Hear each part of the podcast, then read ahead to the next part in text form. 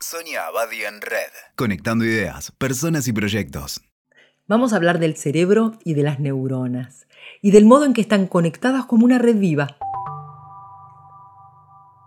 A lo largo de su historia, la neurología nos había enseñado que lo más noble del cerebro eran las neuronas, tanto por su importancia como función, como también por la imposibilidad de que se regeneraran en caso de que se lesionara o se perdiera alguna.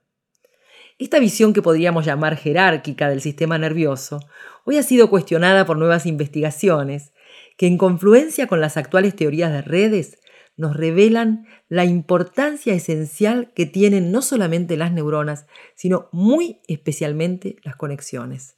Porque aun si se perdiera una neurona, las conexiones podrían recuperar circuitos y activar las funciones necesarias que se habían perdido. Hoy sabemos que las conexiones pueden perderse, recuperarse y establecer nuevos circuitos a partir de nuevos links y caminos alternativos, a través del entrenamiento y de la interacción con otras personas. Es muy interesante saber que el cableo cerebral se produce gracias a la interacción con otras personas reales. Se sabe que el aprendizaje mantiene joven al cerebro y vivas a las redes neuronales. Por lo tanto, el procesamiento de la información y las experiencias humanas van estableciendo nuevas conexiones, transformando no solo el pensamiento, sino sorprendentemente también la estructura del cerebro, que se moldea según las interacciones y las experiencias. Y la complejidad de una red se construye. La incorporación de conocimientos, de vivencias, va a aumentar la trama de las conexiones entre las neuronas a mayor ejercicio de la creatividad y a mayor experiencia, más poderosa va a ser nuestra red neuronal. ¿Y qué es la experiencia? Experiencia es cuando cierta configuración de conocimientos previos operan en una situación determinada con la disposición a improvisar y resolver sobre la marcha. Cuando yo aplico el manual, no me queda experiencia, porque no me quedan nuevas conexiones solamente se refuerzan las que ya tenía. En esos casos, paradójicamente, puede pasar que la fijeza y la densidad de las conexiones preexistentes juega en contra de la movilidad al limitar la libertad y la variedad conectiva, por lo tanto, la posibilidad de improvisar creativamente. El riesgo es que los conocimientos y la experiencia previa operen a la manera de prejuicios, de pensamientos lineales con cursos preestablecidos que limitan y anudan nuestra red. Me gustaría hablarles de algo bastante curioso, que por supuesto es conocimiento científico, pero que también es interesante divulgar. Las ondas cerebrales. Las ondas cerebrales se estudian con un llamado electroencefalograma y que permiten establecer la existencia de distintos tipos de ondas. Las más conocidas, o por lo menos las que nos interesa en este momento nombrar, son las ondas alfa y las ondas beta. Y les voy a contar de qué se trata. Las ondas alfa son las que están relacionadas con el soñar, con el fantasear, con los estados de meditación, de tranquilidad, de relajación. Las ondas beta son muy activas, son muy veloces y tienen que ver con el estado de alerta y la preparación para la acción. Las ondas beta son ruidosas y son rápidas y en general toman el comando del funcionamiento cerebral cuando estamos despiertos. Podríamos decir que tienen un funcionamiento más lineal, van al objetivo. Pero la característica es que enmascaran, esconden, tapan e inhiben la aparición de las ondas alfa.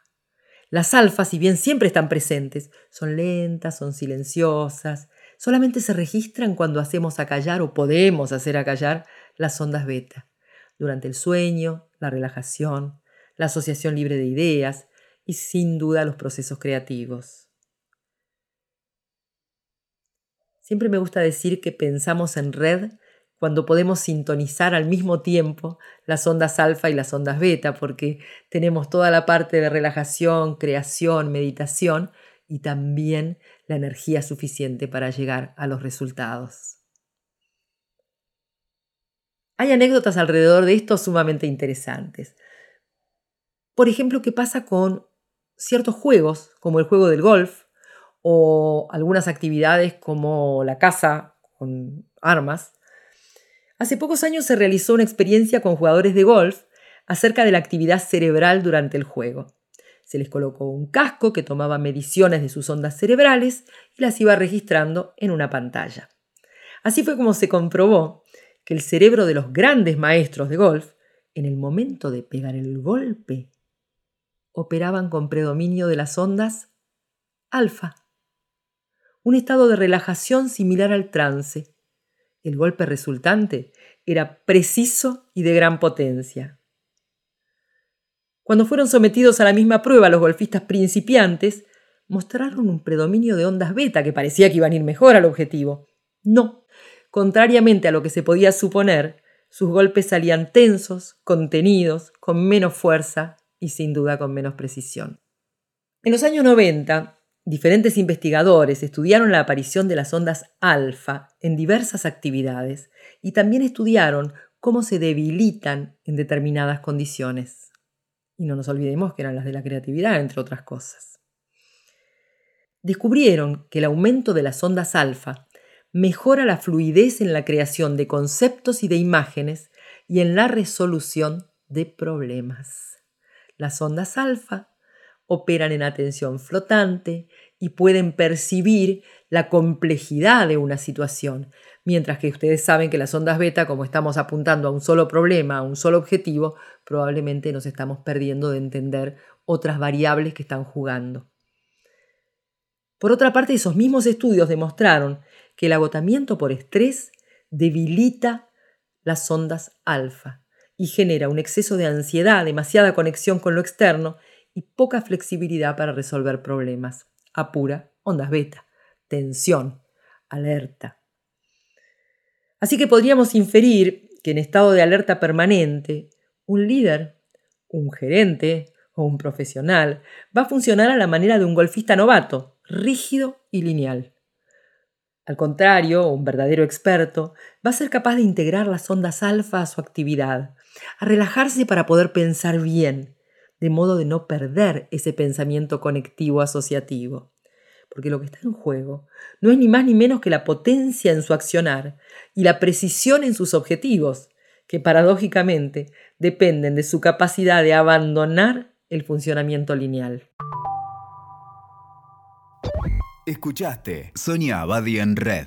WeToker. Sumamos las partes.